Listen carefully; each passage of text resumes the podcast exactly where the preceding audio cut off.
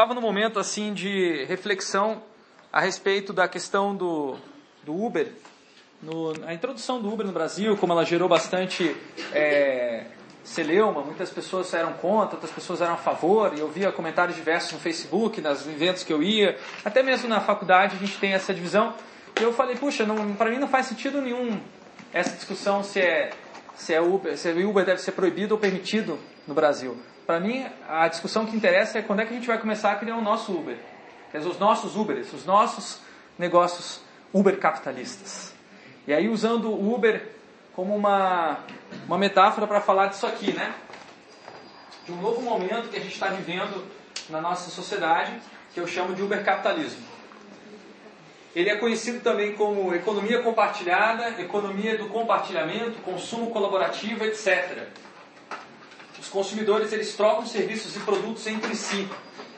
Ao invés de ser uma, ter uma fornecedora de serviços de produtos que todo mundo compra, aqui a, a ideia é trocar ou compartilhar. Por isso, muitas vezes é falado dessa maneira, né? compartilhar, economia compartilhada. O ponto principal é que usar é mais importante do que possuir. De nada adianta você ter um monte de posses se você nunca tem tempo para utilizá-las. Se você não tem tempo, por que não fazer dinheiro deixando outras pessoas utilizar o que você tem? Uber, em alemão, significa ir além. Então, quando a gente está falando de Uber capitalismo, estamos falando de um momento atual que o próprio capitalismo reconhece que ele precisa se reinventar e ele está tentando, de várias maneiras, se modificar e principalmente como um vetor da tecnologia, como um fator de inovação.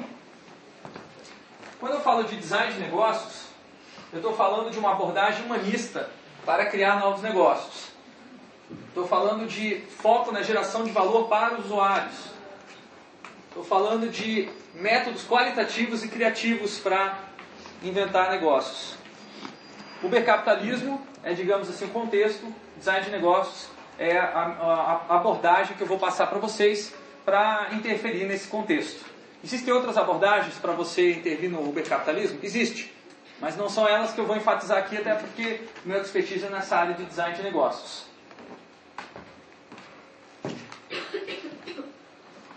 O mantra principal do design de negócios é o seguinte: empreender é mudar o mundo. Então, por que, que as pessoas empreendem? Muitas pessoas estão interessadas, às vezes empreendem porque querem ganhar dinheiro, porque querem ficar ricas. Essas pessoas, em geral, acabam não sucedendo. Por quê? Porque, na verdade, o mundo, ele, ele vai dar valor às coisas que tiverem é, eles vão dar valor econômico, financeiro, de troca a coisas que tiverem valor de uso. Então, se um empresário não cria alguma coisa que tem valor de uso, ele não tem o valor de troca. Então, ele precisa mudar o mundo. E quando ele muda o mundo, aí sim ele recebe esse valor de uso e, consequentemente, o valor de troca. Então, se você colocar primeiro no, a, a vontade de mudar o mundo para depois receber dinheiro como uma maneira de mudar o mundo, você tem um, um, uma combinação perfeita entre design de negócios e o uso do dinheiro. As duas coisas são necessárias para mudar o mundo do capitalismo. Você precisa tanto de design quanto de dinheiro. O dinheiro ele mede e transforma o valor de troca e o design mede e transforma o valor de uso. E essas duas coisas precisam ser balanceadas para que você obtenha, você mude de fato o mundo. O que é valor de troca? Valor de troca é pelo que as pessoas estão dispostas a trocar. Então, se você de comprar, comprou um iPhone 5, pagou R$ 2.400, ele ficou velho, hoje a pergunta é, você trocaria para um Galaxy S7, que é mais poderoso do que o seu iPhone 5, mas ele custa R$ 1.200 hoje em dia? Você trocaria no mano a mano? Quem trocaria? Um iPhone 5 velho por um Galaxy S7 novo, quem trocaria? Mano a mano. Então, veja que interessante, meio a meio aqui na turma, tá? É, por quê? O que está acontecendo nessa, quando você está fazendo essa, essa conta, você não está considerando só o valor. Se você considerar apenas o valor, esse aqui é metade desse valor aqui. Mas você está considerando que a tecnologia é mais avançada, certo? Então você pensa, você faz uma conta, uma aritmética ali que você considera não só o valor de preço, mas você considera pelo que, que eu vou poder trocar esse Galaxy S7. Então uma vez que eu tiver o Galaxy S7, eu posso trocar para uma outra coisa. Eu posso trocar, de repente, pelo dinheiro do Galaxy S7. Ou posso trocar por um outro celular similar. Quer dizer, você começa a pensar é, no valor de troca como uma coisa ampla. Então não confunda o valor de troca com o preço de mercado, que não é a mesma coisa. valor de uso seria referente ao que eu posso fazer de fato com aquela mercadoria, com aquele produto ou serviço. Então, qual é o valor de uso de um aparelho smartphone? Ele pode ser usado para falar, mas esse é o de menos, né? Ele pode ser usado para enviar mensagem de texto, mas isso também é o de menos. O que as pessoas mais utilizam o smartphone é para utilizar aplicativos que utilizam a internet como rede de transferência de dados. E aí inclui WhatsApp, Facebook, a própria navegação web, Safari.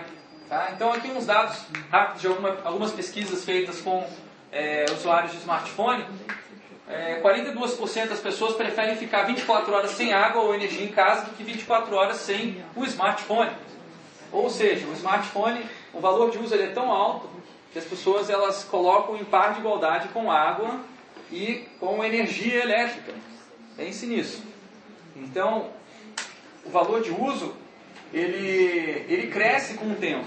Conforme as pessoas vão usando, quando você comprou o smartphone, talvez você não tivesse muito valor de uso, você não soubesse como usar. A partir do momento que você começa a usar, ele vai se tornando necessário na sua vida. Então o valor de uso ele, ele, ele, degrada ou ele aumenta, assim como o valor de troca. Por exemplo, o valor de troca pode aumentar quando o objeto se torna uma relíquia, quando ele se torna um objeto antigo, uma coleção, uma coisa rara que todo mundo quer. Né?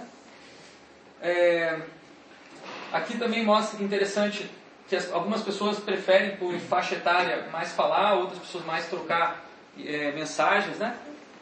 Então, o valor de uso do mesmo objeto pode ser diferente para diferentes pessoas. Esse é um outro ponto importante também. O valor de troca ele é mais global do que o valor de uso. O valor de uso ele é muito individual. Muita gente fala que design é valor agregado, valor de troca, aumenta o valor de troca do objeto, então você pode vender mais caro. Né? É, muita gente fala isso, design como valor agregado. Eu não vejo design assim, eu não vejo design como valor agregado. Eu vejo design como um balanceador de valor de troca e valor de uso. Porque se design fosse só valor de troca, isso não teria acontecido. O que, que é? O Razer era um celular que existia na, nos Estados Unidos até 2006, mais ou menos, que tinha um investimento massivo em design de produto. E era muito mais legal, muito mais atrativo do que o próprio iPhone. Só que o que, que acontece? O Razer não tinha o ecossistema de desenvolvimento de aplicativos que tinha o iPhone. Ele não tinha a Apple Store. Ele só tinha lá um sistema bem difícil para você desenvolver algum aplicativo se quisesse para dentro do, do Razer. O que, que acontece? Enquanto que o valor de uso do iPhone é, aumentava, o valor de troca do Razer diminuía. E as coisas vão meio que lado a lado. O valor de troca está sempre se ajustando com o valor de uso. Por que, que o iPhone aumenta o valor de uso a cada quanto mais tempo passa? Porque mais pessoas estão colocando aplicativos dentro da Apple Store. E cada aplicativo desse que está na Apple Store é uma possibilidade de uso que a pessoa pode ter. Ou seja, quanto mais tempo você demorar, mais tempo, mais oportunidades de uso vai ter o seu celular. E agora com as inovações é, de novas tecnologias, sensores e tal, que eles colocam no celular, cada vez vai criando novas possibilidades de uso e, o, e esse valor vai aumentando. Por isso que muitas vezes o iPhone ele tem um, ele dura, o valor dele ele, é, de troca, ele não degrada tanto quanto de outros, por exemplo, um Windows Phone. Ele degrada muito mais rápido, porque ele não tem essa, esse crescimento, ou não teve até agora esse crescimento de valores de uso, através da base de desenvolvedores do ecossistema deles. Então existe uma contradição aí, no, que é muito comum no capitalismo, que quando você quer aumentar muito o valor de uso, é, frequentemente você acaba reduzindo o valor de troca.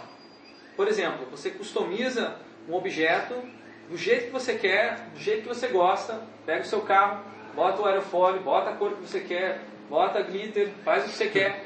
Você gosta, é, você gosta. Quando você vai para balada, você cata você, tudo que você quiser. Mas se você quiser vender aquele carro com glitter, nem todo mundo vai querer comprar. Por quê? O valor de troca diminuiu. Ah, porque aquele carro com glitter ele tem uma, uma especificidade muito grande. Somente pessoas que gostam de carro com glitter vão gostar de ter aquele carro. Logo, o valor de troca é menor. O valor de troca é tanto alto quanto as possibilidades de troca que você tem. E o valor de uso também. Tá? Mas uma coisa é diferente da outra. Por isso que acontece esse tipo de relação. Outra situação, se você focaliza muito no valor de troca, você pode é, diminuir o valor de uso. Por exemplo, todo mundo quer, hoje em dia no Brasil, carro de qual cor? Quais as cores que o pessoal compra carro no Brasil? Branco ou prateado, cinza, né? Cinza, preto, branco. Ninguém mais compra carro vermelho. carro é, amarelo, carro roxo, carro verde. Ninguém mais compra. Por quê? Porque depois, na hora de trocar, é mais difícil achar alguém que goste daquela cor específica. Então, a, hoje em dia nós estamos focalizando muito no valor de troca quando a gente pensa em carro. A gente compra o carro pensando na, no, que um dia você vai trocar aquele carro. Você já compra como, ah, meu primeiro carro. Você já sabe que você vai trocar, não vai ficar muito tempo com aquele. Né? Então, o que, que acontece? Os carros hoje são feitos, produzidos para serem descartáveis, basicamente. Eles não têm um valor de uso, uma durabilidade como tinham os carros antigamente, até porque o consumidor não está vendo isso. Ele não está interessado nisso. Ele está interessado em não perder muito dinheiro quando a próxima vez que ele trocar o carro para um outro. Isso é, um, é, é, um, é uma escolha tanto do, do consumidor quanto dos produtores tá? de, de carros. Então o que, é que, acontece com isso? O resultado é que nós temos uma, uma penca de carros descartáveis por aí, nós temos um crescimento de lixo muito grande, de lixo automotivo, e sem falar nos poluentes e tal, por excesso de carros na rua. Por exemplo, em Curitiba temos mais carros do que temos do que em outras cidades brasileiras, capitais brasileiras. Talvez não precisássemos de tantos carros, uma vez que a gente tem sistema de transporte urbano melhor do que a maioria das capitais brasileiras. Então, uma contradição ela faz pressão, ela incomoda as pessoas. Então, eu fiquei quatro anos na Holanda fora, de 2011 até 2015, e quando eu voltei, o trânsito em Curitiba piorou muito. Muito por causa dos carros cinzas e brancos e pretos que eu vi andando na cidade, não vi mais nenhum carro colorido. Não, estou brincando, mas a, a, o fato não é a cor que interessa. O que interessa é que houve uma quantidade muito maior de carros novos na rua por causa do incentivo aí do governo para comprar barato carro. Só comprar barato para o cara que já vai render. Então, no final das contas, é, a, o valor não está se mantendo aquele valor que se esperava, porque também não tem o valor de uso mais os carros, tanto quanto tinham antigamente. Então, essa contradição não beneficia ninguém, né? ela acaba incomodando todo mundo. Como é que é, você lida com esses processos de valor de troca e valor de uso num, num negócio? Você pode passar por dois processos. Um, processo de customização para aumentar o valor de uso. Dois, processo de comoditização para aumentar o valor de troca. Tá? Um vai para um lado, o outro vai para o outro. É, em geral, não é possível você comoditizar e customizar ao mesmo tempo. É, algumas pessoas acreditam que isso é o santo grau dos negócios. Você criar um produto que seja muito simples de produzir, muito barato, é, pode trocar por qualquer coisa, mas ao mesmo tempo ele pode ser misturado, conectado, juntado, modularizado e gerar uma, uma, um efeito customizado para o consumidor. É bem complicado fazer isso, mas tem algumas empresas que estão tentando no Uber capitalismo superar essa contradição. Normalmente, a contradição entre valor de troca e valor de uso ela é superada no, no capitalismo através do mais-valia. A mais-valia ela funciona como uma espécie de buffer, uma espécie de massa de manobra, uma, desculpa, margem de manobra para as variações do valor de troca. Quem já tinha ouvido falar desse conceito de mais-valia? Levanta a mão. Legal, tem uma galera de administração, de economia. Me corrija se eu estiver errado, porque eu não sou da administração da economia, eu sou designer, tá? É, o que, que acontece? Eu, na verdade, não estou tão interessado em ensinar o conceito de mais-valia, mas eu quero ensinar o conceito de Uber-valia, vem depois. Mas se eu estiver errado, me corrija. O que, que é o conceito de mais-valia? O sujeito está trabalhando lá na, como boia fria numa fazenda de, de, extração de café, plantio de café, e ele, ele produz quatro sacas de café é, em um dia. Para pagar o salário dele, é, que sei lá, cada saca vale 10 reais, então aqui para o salário dele é 20 reais, então ele precisa de produzir duas sacas de café. Só que ele consegue produzir quatro sacas de café por dia. Então, é, essas duas sacas de café, o que acontece? Não vai para ele, ele não ganha bônus, porque ele tem um salário fixo. Quem fica com essas duas sacas de café é o, o capitalista, ou seja, o dono da fazenda que vai usar esses dois, duas sacas de café para margem de manobra. Essa margem de manobra pode ser é, investir em adquirir novas ferramentas, investir é, em utilizar técnicas mais sustentáveis, investir em reduzir o, o número de agrotóxico, investir também em comprar novas terras, investir em automatização que pode mandar ele embora, não precisa do trabalho dele. Ele pode ser usado para várias coisas, mas também pode ser usado para cobrir é, problemas no mercado. Por exemplo, o mercado está flutuando o valor de troca da saca de café, ninguém mais quer saca de café, o valor de troca baixo. O que, que ele faz? Ele começa a vender o café, em vez de vender por 40 reais, ele vende por 30. E aqui ele queima uma saca de café para poder manter o produto no mercado. Hã? Alguém falou uma coisa? Eu falei só que foi, foi, o que o Brasil fez. isso. Teve nos anos 30, né? Teve um negócio massivo de queimar literalmente, mas você pode queimar metaforicamente quando você está cobrando um preço menor do que você poderia cobrar é, quando você começou o negócio, né? Então isso aqui não é muita gente, no, os marxistas criticam, ah, o trabalhador está sendo explorado é, demais e tal. É, na maioria das vezes, você, na verdade não, 100% das vezes no capitalismo você precisa de mais-valia. Sem mais-valia o negócio não sobrevive, porque ele tem as taxas administrativas, tem a, a, a necessidade de crescer, que é um imperativo do capitalismo.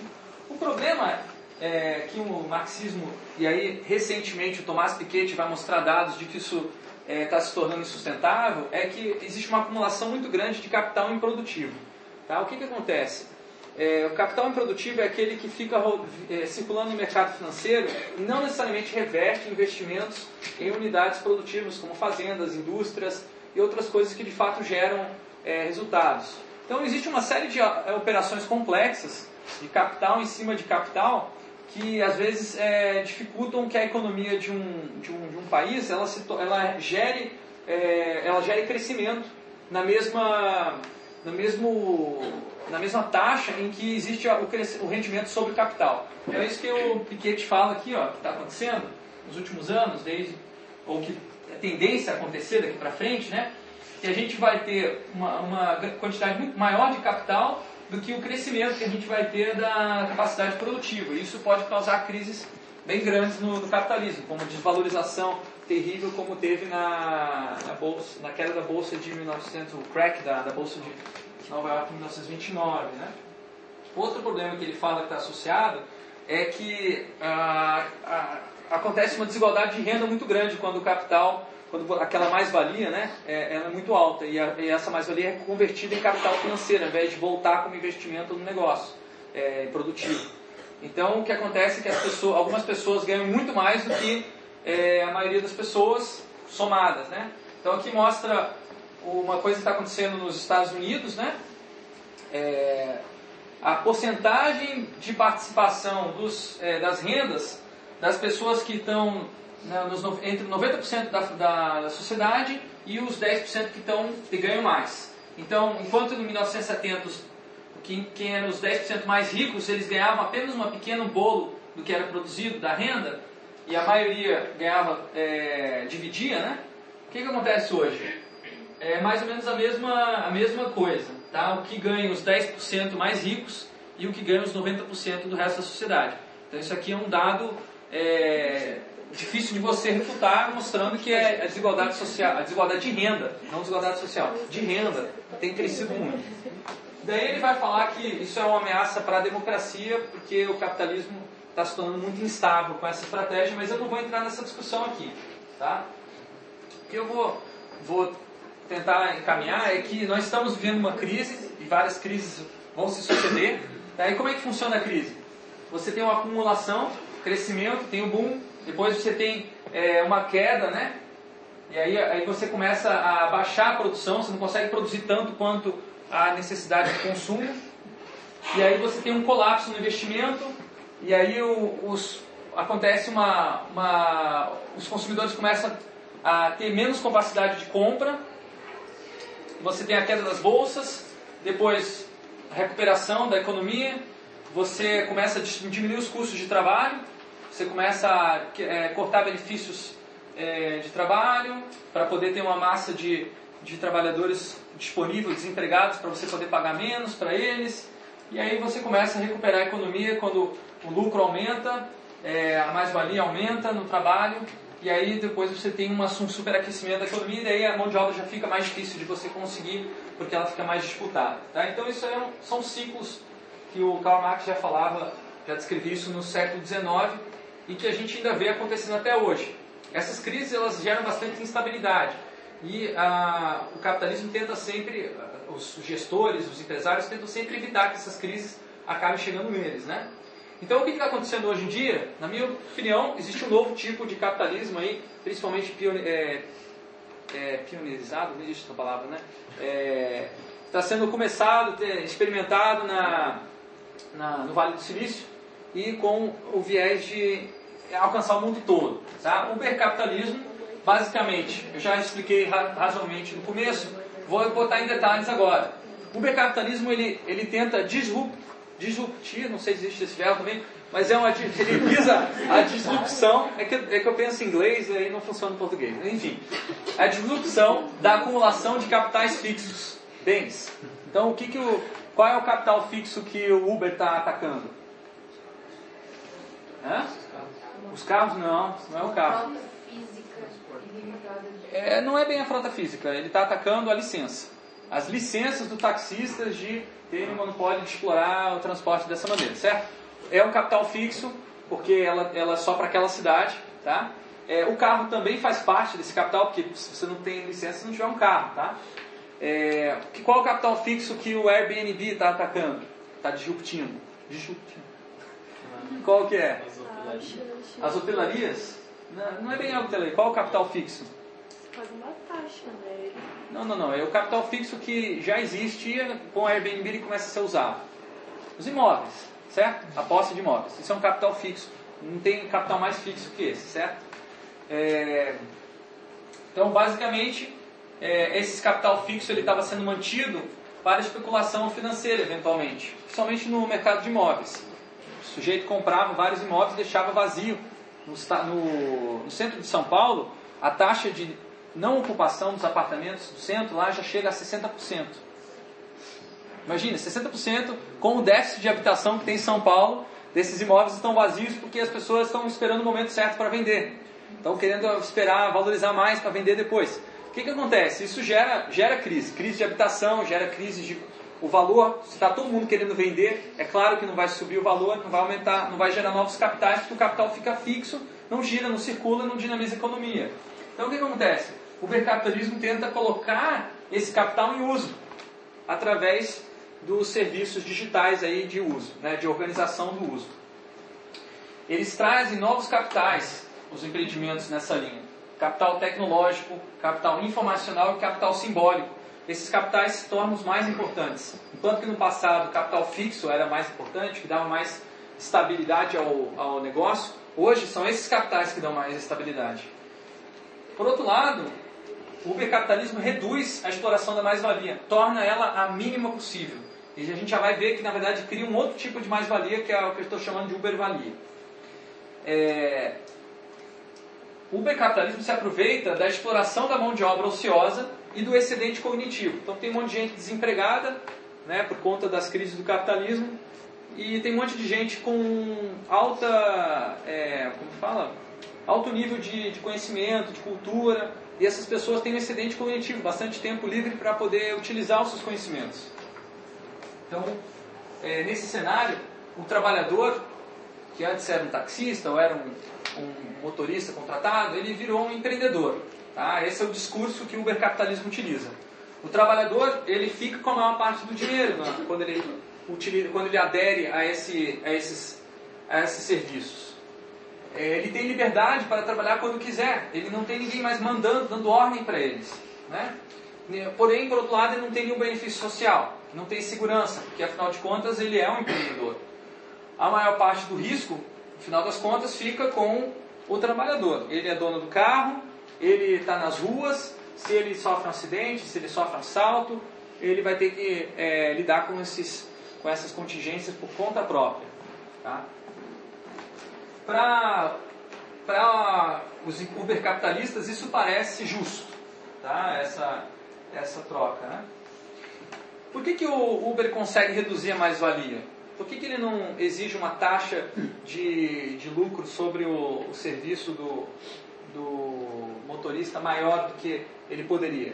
Porque ele tem uma escala global. O Uber ele tem, é, e outros serviços como o Uber, eles têm a pretensão de serem serviços globais. Então veja aqui o número de países em que o Uber já está estabelecido, né, o, o azulzinho onde ele já está estável como o principal fornecedor de transporte.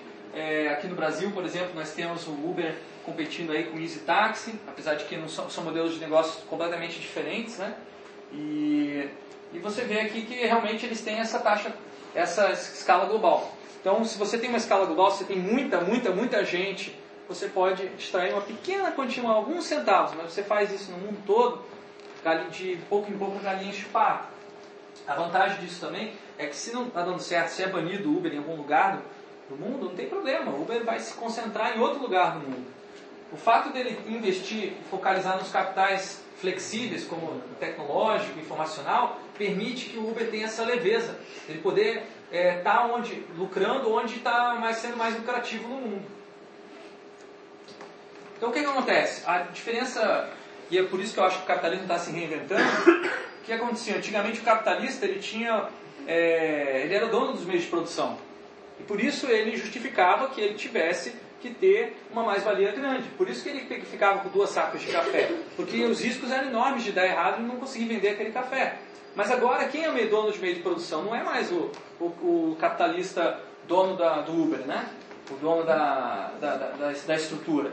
Quem é o dono do meio de produção é o taxista. O taxista ele também é um capitalista, né? Só que ele é um capitalista pequeno, empreendedor, né? Mas não é bem um capitalista. Calma lá que a gente já vai ver isso. O discurso diz que ele também é um capitalista, mas eu acho que não é não. O capitalista agora, ele focaliza nos meios de distribuição e não mais nos meios de produção. Tá? E o que, que acontece? Para os, os motoristas, os empreendedores, eles ficam presos nesse meio de distribuição. Sem ter acesso à rede do Uber, eles não têm, não têm os, é, os usuários, não têm os consumidores, não têm e os transportados. E aí o que acontece? Eles não conseguem também dentro dessa rede acumular capital. Por isso que existe tanto protesto dentro do. Está tendo novos protestos entre os motoristas do Uber, né? Isso aqui em São Francisco, no, justamente no lugar onde eles nasceram, né? é, eles estão reclamando que o Uber não, não, não é transparente em relação às, ao lucro que eles tiram, que eles não, não, não, permitem que o cara cresça na profissão e por aí vai. No, no táxi, o sujeito pode ser um, um capitalista também, né? Ele pode, é, por exemplo, comprar um ele pode comprar um táxi, um táxi dele, a placa dele, e no contraturno ele aluga para outro taxista. Daí ele explora mais valia do, do colega, né? E ele pode comprar outros táxis, isso acontece às vezes, né? Um único taxista ter vários táxis e explorar vários outros colegas que, sei lá, estão numa situação mais precária de trabalho e precisam ganhar dinheiro rápido. É, no Uber não, no Uber você não pode fazer isso. A única, o seu limite é o seu tempo de trabalho. Então o sujeito acaba se auto-explorando, mas sem acumular capital. Se acumular capital ele não cresce. Diga. Eu peguei um Uber esses dias, que a mulher tinha cinco carros no nome dela. Olha só. Ela tinha o que ela dirigia, o marido dirigia e tinha mais três funcionários. Então ela alocava o carro. Isso é, isso é permitido pelo Uber? Não sei se permitido, Eu acho que não é permitido. É, ela está fazendo, ela está virando um capitalista. Só que se o Uber começar a fiscalizar isso, ou se tiver uma legislação que não permita isso, não vai dar certo. Né? E talvez o Uber pudesse ter uma estrutura que permitisse isso acontecer, de fato, incentivasse, mas não tem. Não, mas é do mesmo jeito que eles vão, eles estão alugando de locadoras, né? Entendi. Então isso está aqui e é liberado. Tem, o Uber tem até parceria com locadores que eles pegam com um preço menor. Certo. Mas isso não quer dizer que você acumule um capital fazendo isso. Você, você vai acumular dinheiro, mas dinheiro não é capital. Capital é quando você, você tem alguma coisa que pode te oferecer um benefício futuro e que aumenta de valor conforme passa o tempo. O dinheiro não aumenta de valor, é uma loucura falar isso. Né? O que, que seria capital nesse caso? Seria você ter um meio de produção. Você ter não só o carro, mas ter a, a licença para usar o carro. Isso é um meio de produção. É o carro mais a licença para usar isso para explorar é, aquele serviço. O que, que o Uber está fazendo? Reagindo, como é que estão reagindo aos protestos? É, eles estão desenvolvendo tecnologia para substituir o motorista. Né? Então o Uber hoje está testando aí um carro totalmente automático e pretende colocar em serviço logo. Né? Então, aqueles que defendem aí o Uber como é, uma empresa muito boa, que se preocupa com seus motoristas e tal, paga melhor do que, sei lá, não sei quem. É, bom, eu não sei bem se é esse interesse deles. O que eles, o que eles querem, basicamente, é se tornarem a, é, a empresa maior do mundo em termos de transporte e eles estão dispostos a fazer o que for preciso. Eu acho que eles vão falhar imensamente. Eles estão reorientando cada vez mais o Uber. No começo o Uber era um serviço de luxo, tá? Ele foi cada vez sendo popularizado para ficar mais barato, barateado, focalizando no valor de troca, tá? E hoje é, eu acho que eles estão corroendo o valor de uso do serviço, não só com a, com a introdução, com a UBX, com a, tornar mais barato, exigir menos, menos qualidade, não só pela introdução da automatização, também que torna o trabalhador um- uma coisa substituível, mas também pela erosão da marca. A marca Uber representava no começo uma nova maneira de fazer capitalismo, estava associada à economia compartilhada, parecia uma marca legal. Muita gente ainda acha isso, apesar de todos eh, todas essas revelações aí de que o Uber não é nada legal com os, com os- os motoristas. É, então eu acho que está se perdendo também esse capital é, simbólico da marca, né, que está associado a uma esperança de um capitalismo mais, mais justo. Uma outra empresa que atua no mesmo segmento, que eu acho que tem feito muito melhor esse trabalho, é a BlaBlaCar. É, a BlaBlaCar, para quem não conhece, é um serviço de... é, não é de, de você vender a carona, é para você rachar as despesas de viagem. Então, se você vai viajar para o litoral, você vai gastar, acho que vai gastar 200 reais, você divide é, 50 reais com cada uma dessas outras pessoas aí que são estranhas que você encontra através do BlaBlaCar, mas você continua pagando, você não tem lucro. No BlaBlaCar você não tem lucro com a sua viagem. Tá? Então ele, ele não é uma ferramenta como o Uber.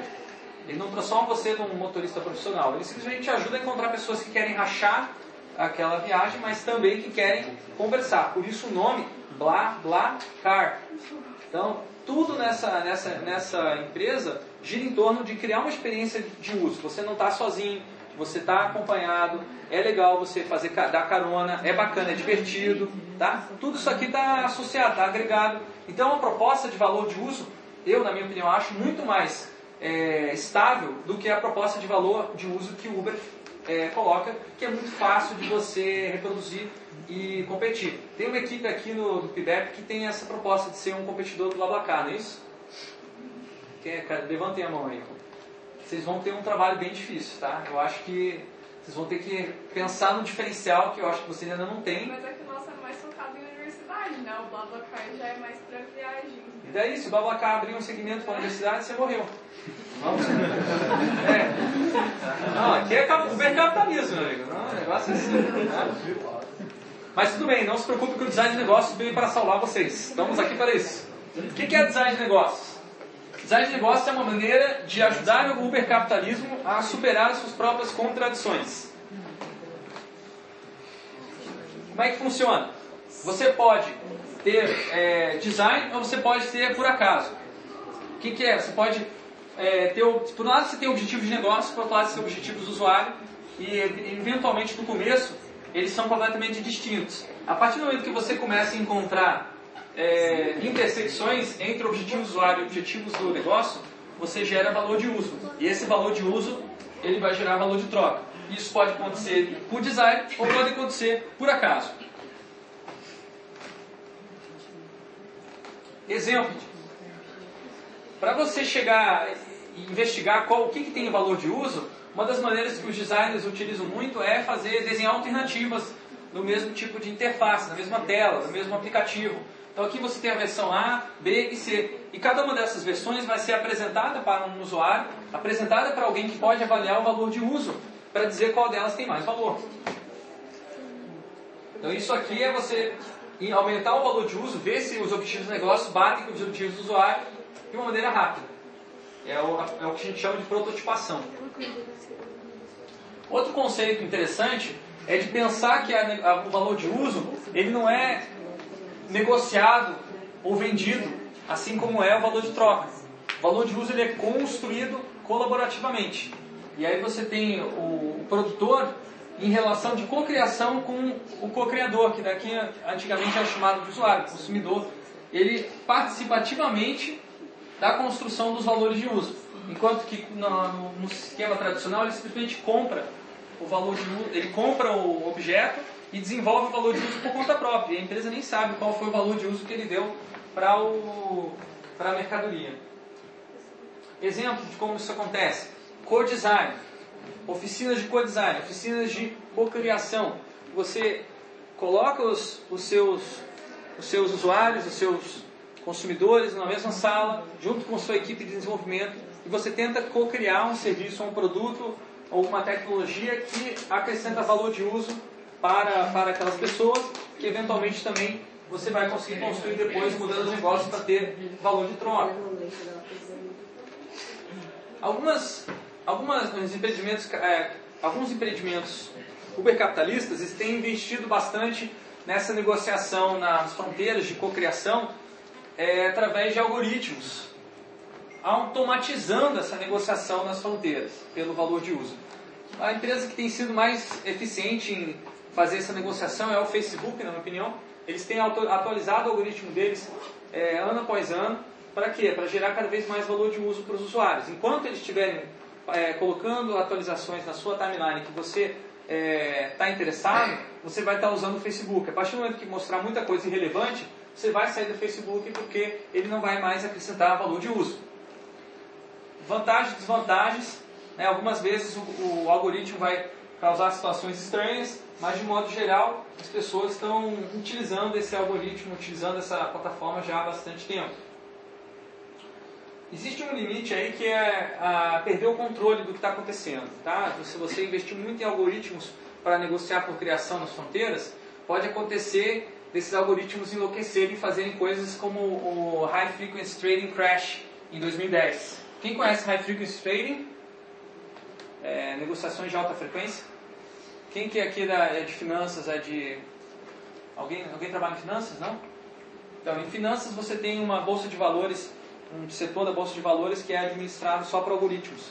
Não tem mais o broker tradicional, o negociador que vai lá, é tanto, não, eu pago mais, não sei o quê. Não, isso é tudo feito por computador, automatizado, eles compram as ações, pequenas partículas de ações, não compram coisa grande, só que eles compram em grande volume e eles vendem muito rápido. Tudo com base em, pre, em previsões que os algoritmos fazem, se vai cair, vai subir. O que aconteceu aqui? Os algoritmos entraram numa espécie de é, de uma, uma espiral de negatividade. Os algoritmos começaram a calcular que ia, que ia cair, o preço ia cair, todo mundo queria vender, vender, vender, vender, vender, vender e ia caindo. Né? Até que houve intervenção humana aqui, os caras perceberam que alguma coisa estava acontecendo errado. Ninguém sabia como, ninguém sabe até hoje como que os algoritmos entraram nesse loop e como que eles, eles tiveram que se recuperar através da intervenção humana, quer dizer, eles foram parados. Aqui, nessa época aqui, 70% das operações da Bolsa Nasdaq eram feitas com o, os algoritmos, eram feitas por algoritmos. Aqui já baixou para 40% porque as pessoas começaram a ficar preocupadas de perder controle desses algoritmos. Tem uma palestra no TED Talk muito interessante falando sobre o quanto da gente já delegou da nossa sociedade para controle dos algoritmos. Eu não vou entrar nesse detalhe nessa palestra, mas é uma característica forte aí do ubercapitalismo. É... O que, que acontece? O que, que, que explica esse tipo de situação? é o conceito de complexidade e emergência. Tá? O conceito de emergência, ele diz o seguinte, você tem fenômenos emergentes imprevisíveis que surgem a partir é, de entidades muito de entidade, desculpa, não, surge a partir de entidades muito simples que emergem fenômenos complexos. E esses fenômenos eles são imprevisíveis, mas ao mesmo tempo eles têm uma ordem, uma padronização inesperada que vai além da capacidade individual de cada um daqueles elementos de é, poder controlar ou mesmo prever que isso vai acontecer. Então o que acontece aqui? Os pássaros eles estão fazendo essa, essa dança, né? o swarm em inglês, é, swarm, bird swarm, que é, é, é linda de ver. Eles se movem de uma maneira muito bela quando eles estão prestes a fazer a. estão se preparando para fazer a migração, a viagem migratória que eles fazem lá da, somente no hemisfério norte viajando para o hemisfério, hemisfério sul. É, esses pássaros, eles não sabem que eles estão dançando dessa maneira tão bela. Ninguém visualiza e faz o desenho dos pássaros, da forma que eles vão adquirir. Não, cada pássaro está seguindo regras bem simples, bem, bem é, é, definidas, e porque todo mundo está seguindo essas mesmas regras, e aí tem uma variação do vento, uma variação da, da, do ar, da pressão atmosférica, eles acabam formando esses, essas formas extremamente complexas e robustas e os, eles não batem entre eles. Tá? Eles não são inteligentes, mas quando eles estão em grupos, em grupo, eles se tornam muito mais inteligentes coletivamente. Os negócios supercapitalistas eles têm essa característica também. Eles são emergentes e complexos. Tá? E por que eles são emergentes e complexos? Ter capital fixo não garante sucesso no negócio. Por mais que você tenha capital é, imobiliário, tenha capital financeiro, tenha capital tecnológico, simbólico ou whatever, não significa que vai emergir um negócio a partir daquilo. Então muita gente começa no PIDEP, eu tenho uma tecnologia interessante que vai mudar o mundo das pessoas, mas as pessoas não querem aquele mundo que ela quer mudar. É aí que tá, não tem valor de uso. Não, não vai emergir dali uma entidade complexa. Como- mas como projetar negócios se os negócios são emergentes? Como é que você vai projetar um negócio, design de negócio e emergência, né? Parece até contraditório. É porque projetar não é o mesmo que controlar. Você não precisa controlar e fazer essa emergência surgir de uma maneira é, induzida. Tá? O que acontece? Quando você projeta, você está fazendo uma aproximação, uma tentativa de expandir o seu conhecimento. Design não, é, não gera conhecimento do tipo científico ou artístico, mas ele se inspira nos dois. Design ele desenvolve relações entre pessoas e coisas. Relações são, são coisas bem abstratas, tá? Então, como é que se lida com essa, essas relações? Quando você está numa situação de incerteza, que você não sabe qual vai ser a, qual lado das relações ou qual característica das relações que as pessoas vão preferir. Você explora a ambiguidade. Então, o design ele aumenta ou diminui o nível de abstração das relações humanas. Aqui está um exemplo, um exemplo utilizado pelo Steve Jobs para inspirar, inspirar os engenheiros e designers da Apple. Ele tinha um quadro com essa, esse quadro do Picasso né, nas suas costas, no seu, no seu escritório, e ele mostrava sempre para Quer dizer, mostrava não, ficava subentendido, né? Que era isso que ele queria que os profissionais da Apple fizessem. Que eles pegassem um objeto extremamente é, difícil de entender, complicado, e fossem é, simplificando ele, né, tirando aquilo que era excedente, até chegar numa representação é, mínima do que era um boi. né? Então aqui você tem para o Picasso uma representação mínima mais simples possível da essência do que é um boi, uma abstração muito maior do que você tem aqui. Tá? Essa abstração ela deixa as coisas mais simples. E é uma coisa que a Apple tem feito, é um dos segredos da, do sucesso da Apple. Desde aí do, do, do primeiro Macintosh lá que eles lançaram, até hoje em dia, todos os produtos da Apple, eles utilizam essa estratégia de simplificar através da abstração. Então o Xcode é uma plataforma de desenvolvimento de aplicativos para iOS, para iPhone, para iPad, é, que é altamente abstrata, se você for comparar com outras linguagens de programação. E ela é abstrata no sentido de tornar, quanto mais abstrato na linguagem de programação, mais fácil é para, um, para uma pessoa leiga programar. Então, é, essa alta abstração do, da iOS permitiu que muita gente desenvolvesse aplicativo distribuísse na plataforma sem necessariamente ter conhecimento elevado de programação. Então, você tem uma quantidade de, de aplicativos gigantesca, uma variação muito grande na execução. Então vejam, um dos segredos para você lidar com a emergência é você projetar entidades muito simples que, quando forem combinadas, geram uma variação muito grande de resultados. Vejam como isso se reflete no design de um aplicativo. Se o seu negócio, e tem vários aqui no PIBEC, é projetar um aplicativo, veja a diferença de você é, projetar sem, com grau de abstração é, baixo e um grau de abstração alto. Aqui você tem um grau de abstração baixo que mostra os dados, propriamente dito, do, do GPS, direto do sensor lá do iPhone. Aqui você tem os dados do GPS contextualizados no mapa.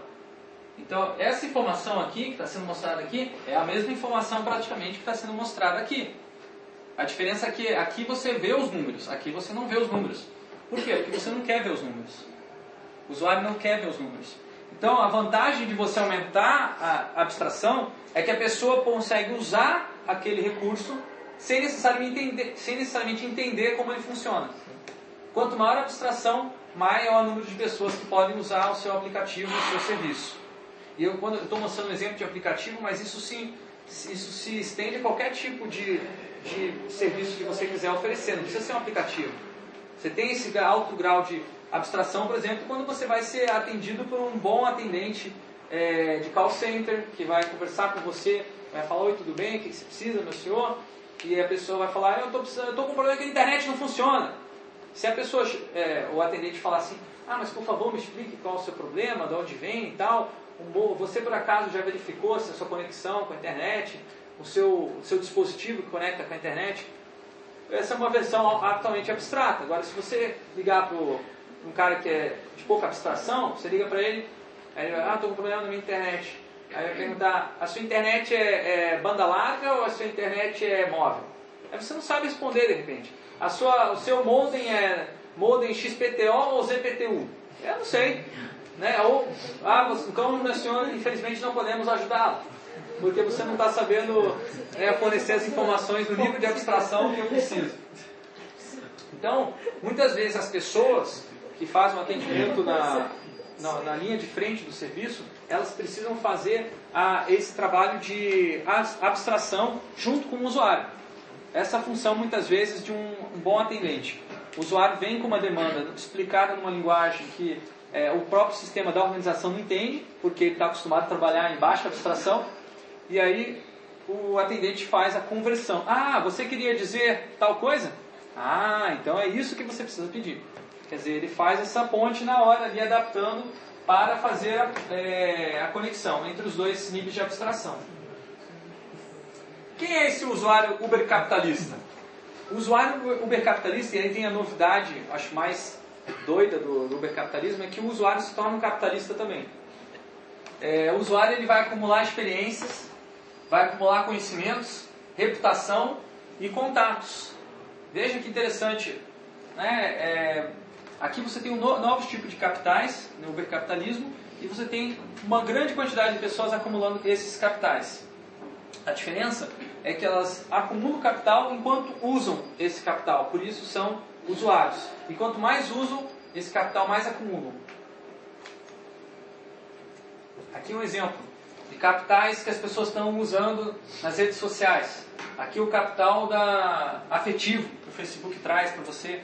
Você sentir, você está todo dia com aquele déficit, acorda com déficit de, de carência, você abre o Facebook, as pessoas te adoram, gostam de você, gostam, né? É isso, é um déficit, é uma, transformaram, transformaram as emoções num capital. É isso que o Facebook fez. Não sei se vocês perceberam isso. O, o LinkedIn é mais, é mais explícito, né? Ele mostra lá os teus skills, as tuas, as tuas habilidades de trabalho e as pessoas vão lá confirmar que você tem. É capital é, de, de recurso humano. É, ele mostra o, teu, o que, que você representa de capital para uma organização. Ou então o capital da reputação, aí super explorado pelo Airbnb, né? Cada pessoa que se cadastra lá vai ter é, as resenhas e vai ter também as recomendações. E eu, mesmo que você seja um guest, né? Mesmo que você esteja alugando lugar para ficar, você vai receber uma resenha também. Eu usei Airbnb uma vez na, na lá em Roma, eu fui a Roma, e aí é, eu dei uma, fiz uma resenha dizendo que estava legal o lugar, tinha, tranquilo. A única coisa que eu não gostei é que é, o anúncio estava em inglês, mas a, a, minha anfitriã ela só falava italiano. Eu tive que aprender italiano para me comunicar com ela em três dias. E daí ela respondeu assim: ah, o, o, o hóspede é, é muito bom, não dá problema, mas usou o meu sabão líquido. não era pra usar? pô, sabonete líquido, pô, vai regular assim, tá bom, né? Ela tem direito revisar. O que, que é a Ubervalia? A Ubervalia. A Ubervalia é o conceito novo que eu acho que tem no capitalismo, que é a ideia de que o consumidor se torna um trabalhador. Isso é muito novo, sabe? tem que pensar melhor. Eu acho que isso aqui são apontamentos para uma nova política, uma economia política, né, que tem que ser desenvolvida sobre esse ubercapitalismo. Né? É, é o trabalho que o usuário realiza em prol do serviço que utiliza. Por exemplo, fazendo avaliações, resenhas, conteúdos, qualquer coisa que as pessoas fazem hoje no Facebook é trabalhar para o Facebook. Vocês não, não tinham, vocês não tinham pensado dessa maneira, né? mas quando você está usando o Facebook, você está trabalhando para o Facebook. Você está ajudando o Facebook, de alguma maneira. Você está se ajudando também, porque você está acumulando aqueles capitais que a gente viu aqui atrás, né? Você também está gerando capital. Agora o Facebook está ganhando, de repente, ele não ganha tanto em cada transação, você ganha mais. Quando você usa para você, dá mais benefício do que para o Facebook. Só que como o Facebook tem acesso a uma rede gigantesca de bilhões de pessoas no mundo, o Facebook obviamente ganha mais do que você. Né? E você não tem um bilhão de usuários. Se você tivesse um bilhão de usuários na sua timeline, você atingisse um bilhão de usuários, aí você estaria ganhando, ganhando em termos de capital mesmo que o Facebook. A desigualdade ali de capital, ela, ela aparece nos capitais é, intangíveis. O trabalho que você executa na, na, em prol do serviço, olha só que interessante, como eu falei, ele aumenta o valor de uso para você mesmo. Então por isso que você faz. Você faz porque é útil para você. Ele é motivado porque você vai acumular esse capital e você vai ter um benefício futuro. E, por exemplo, mostrar sua reputação para conseguir um novo trabalho no LinkedIn. Então você vai lá, fica postando coisa no LinkedIn, fica pedindo para a galera, postando a avaliação dos outros colegas. Você vai lá, bota like, dá o, certifica que os outros colegas têm habilidades para eles certificarem você para você conseguir um emprego melhor e subir de carreira. Você está acumulando um capital ali, tem valor de uso para você, mas para o LinkedIn é incrível, eles sabem tudo sobre a massa de trabalhadores no mundo. Imagine os indicadores que o LinkedIn não tem e o quanto eles podem vender essa inteligência informacional. É um capital informacional, lembrando.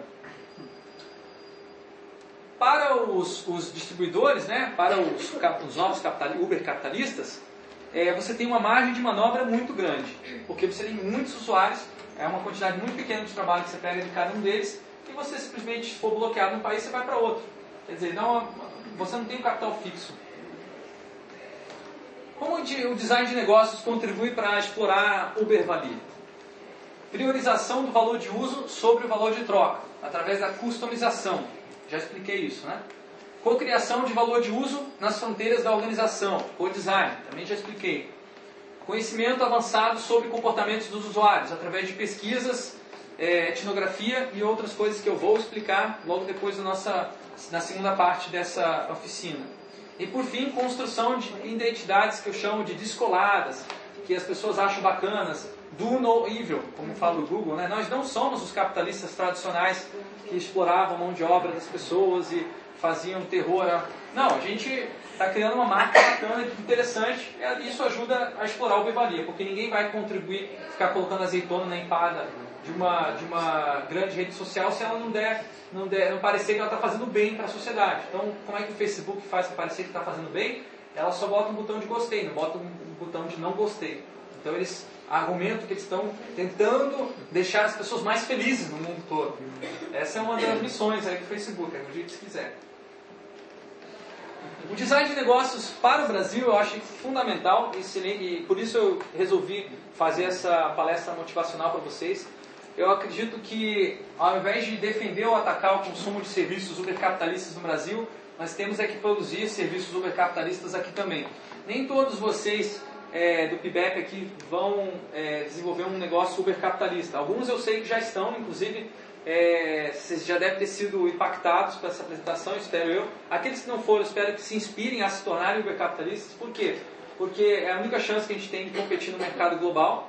E terceiro, eu acho que aqueles que não, não se encaixam nem no primeiro nem no segundo, não se inspiraram, eu, eu acho que deveriam rever o negócio de vocês, porque sem seguir as regras do ubercapitalismo, dificilmente se vai obter escala no seu negócio. E a escala é fundamental para você acumular capital. E se você não acumula capital, o negócio não cresce. Tá? E, o, e também porque a, daqui a pouco você pode ter um negócio lá, sei lá, eu crio galinhas.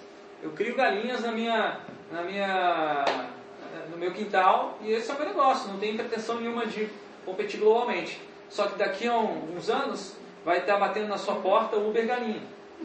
É, Uber Galinha. Vai estar o Uber Galinha, que é o serviço de criação de galinhas lá do Uber, que você tem uma galinha, você coloca lá no, no sistema tipo Uber lá, se cadastra, e as galinhas são gerenciadas é, automatizadamente. São pessoas lá na China que estão alimentando as galinhas com, sei lá, uns robozinhos que dão comida para as galinhas, depois vende galinhas, sei lá, um negócio mirabolante que acaba com o seu negócio da galinha no, no quintal.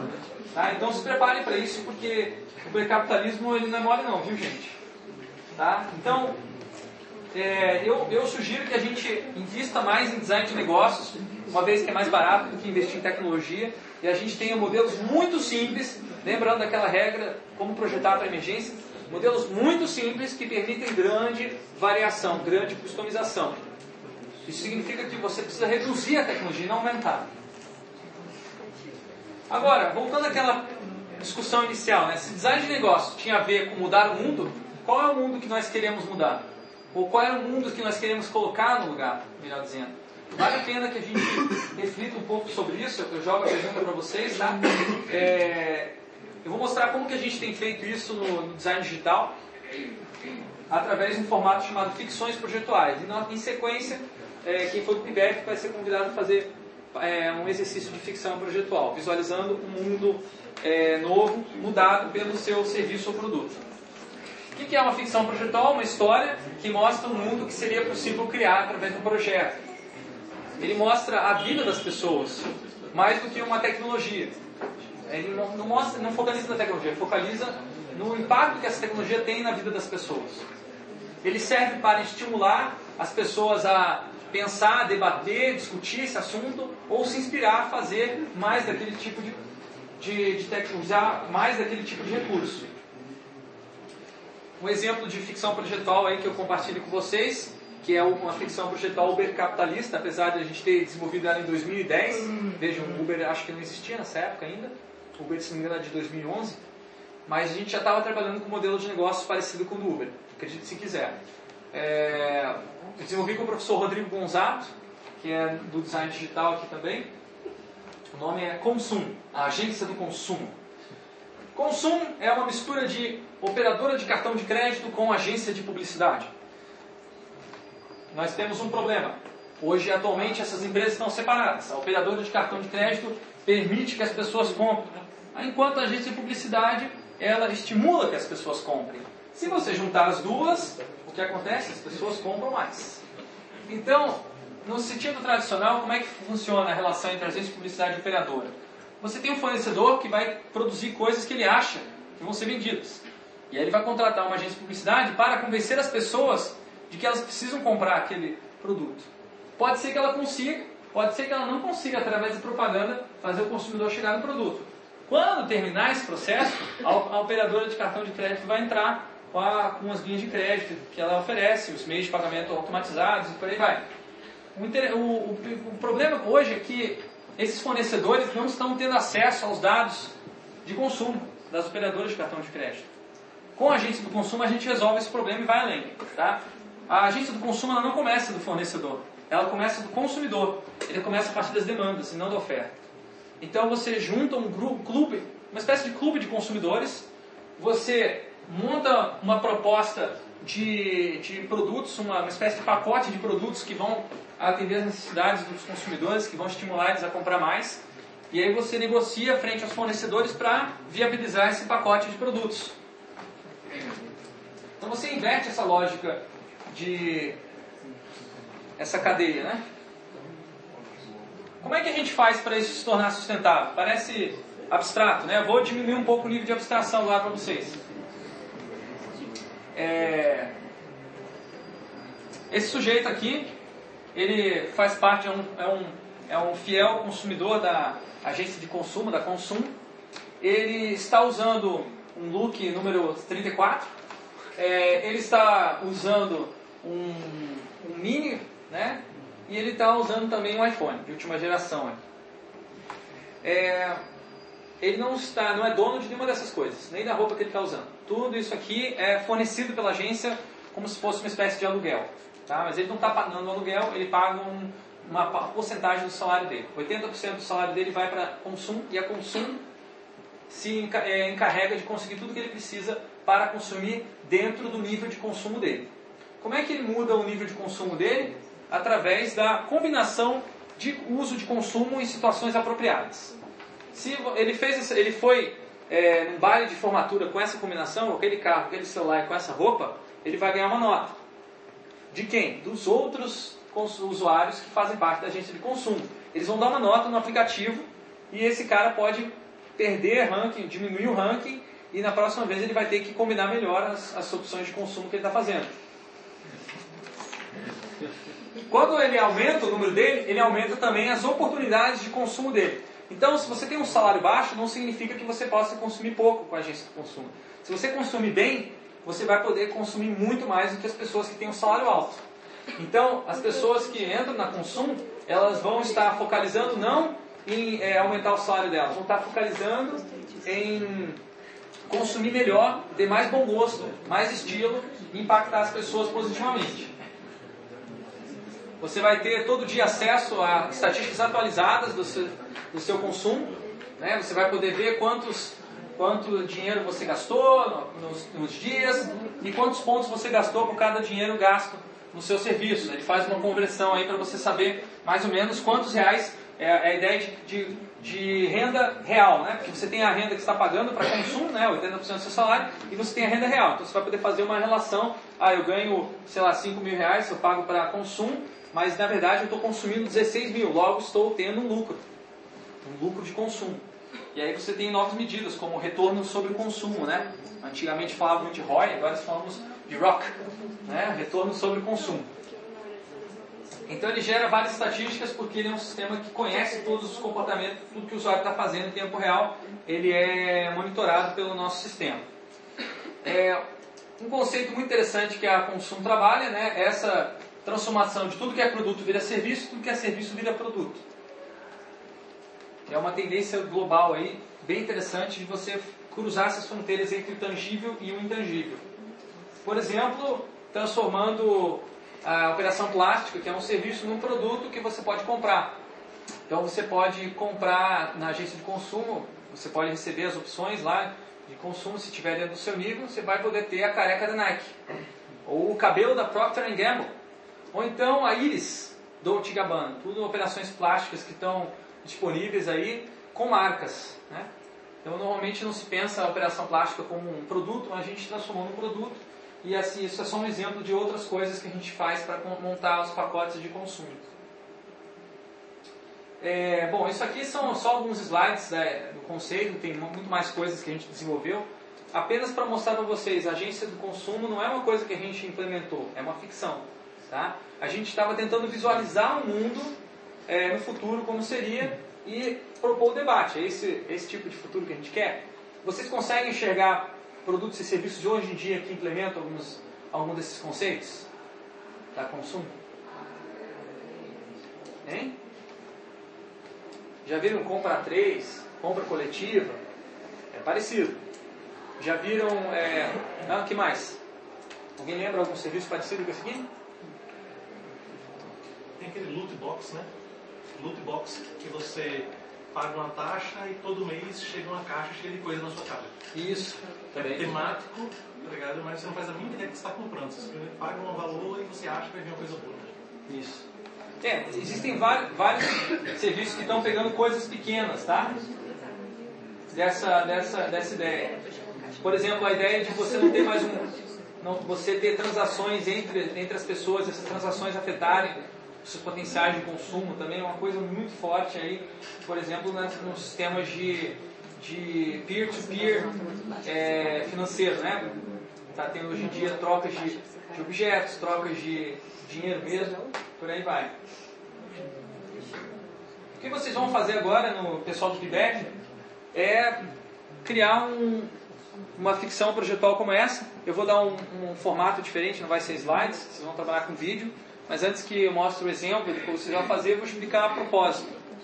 Vocês vão criar uma ficção projetual sobre o mundo que vocês querem colocar, colocar no lugar do atual. Então não é para mostrar a tecnologia, o serviço ou produto que vocês é, vão desenvolver, até porque talvez vocês mudem de ideia nessa semana aí sobre qual produto, serviço ou tecnologia vocês vão desenvolver. O ponto principal é vocês pensarem na mudança do mundo das pessoas, ou seja, como é a vida das pessoas nesse teu mundo que você quer mudar? Como que é? Como que impacta os seus negócios lá? Esquece o teu negócio agora. Pensa só como seria depois que o negócio tivesse implementado. Por isso, uma ficção projetual. Assim, a gente usa o termo ficção projetual em oposição à ficção científica. É uma ficção científica imagina o mundo se a ciência tivesse descoberto é, o teletransporte. Não, aqui a gente visualiza a distância não entre um conhecimento científico e uma realidade, mas a distância é entre um negócio e uma realidade. o um negócio é um projeto, por isso é um design de negócios. Então, vocês vão ter que fazer um vídeo curto com seus smartphones. É, esse vídeo pode ter uns dois minutos, máximo três minutos. Não é para mostrar o serviço ou o produto, mas sim as pessoas conversando, fazendo coisas que são permitidas ou habilitadas pelo seu negócio. E aí eu vou mostrar agora um exemplo de uma ficção projetual que eu e o o professor Gonzato é, desenvolvemos, que é o Uber Bank. Se bem que eu acho que eu não tenho caixa de som aqui, não sei se vai dar certo. Vocês conseguem ouvir aí? Acho que dá, né? dá pra ouvir, né? Uhum. Deixa eu aumentar um pouquinho aqui o volume pra ver se dá. Se tá no máximo. Tá no máximo? Tá. tá, tá no máximo. Bom, espero que vocês consigam ouvir.